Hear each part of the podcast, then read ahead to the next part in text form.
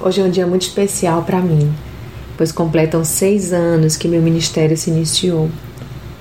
Não foi da forma mais agradável que disse sim ao chamado de Deus para a missão de levar o seu evangelho onde quer que estivesse, todos os dias da minha vida. Mas o que para mim mais importa é estar certa de que o propósito dele está se cumprindo em mim. Foi no leito de morte que Deus me fez viver para a sua glória e me ungiu para escrever do seu amor, da sua misericórdia, da sua graça e do seu poder, para ser chamada serva do Deus Altíssimo. Ouço de muitas pessoas que sou forte, guerreiro ou coisa assim, porque mesmo no leito de dor, não deixo de falar do amor de Deus. Mas o que muitos ignoram é que fiz este voto com o Pai no leito de morte, de falar do seu amor todos os dias da minha vida e consigo cumprir, porque a força para resistir e encorajar outros a também o fazê-lo não está em mim, mas no próprio Pai que me sustenta. Precisei andar pelo vale da sombra da morte por algumas vezes para entender que sou frágil e dependente do Senhor. Ele sabe como tratar cada uma de nós e o faz para o nosso próprio bem. Por isso é importante que diminuamos para que ele cresça em nós Leia João 3,30.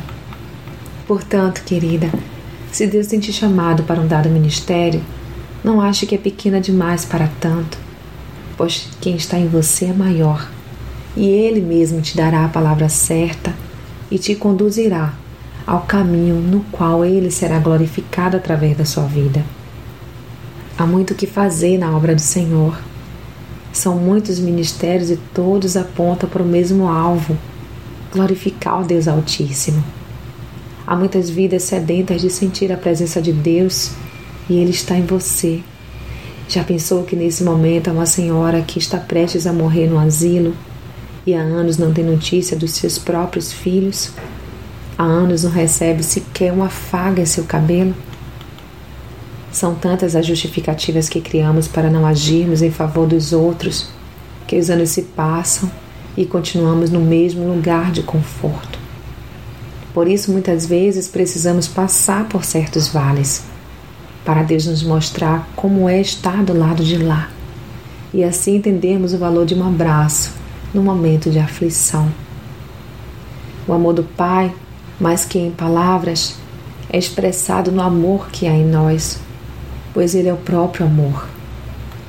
Precisei dar um salto da morte para a vida para que conseguisse viver de fato a vida abundante que me estava proposta, independente das circunstâncias. Que você possa entender o chamado de Deus para a sua vida e obedecer, custe o que custar. Que o Senhor abençoe sua vida e que esta mesma bênção se estenda ao seu lar, minha amada. Sou Sayonara Marques e minha página no Facebook é Despertar da Mulher Sábia. Fique na paz de Deus.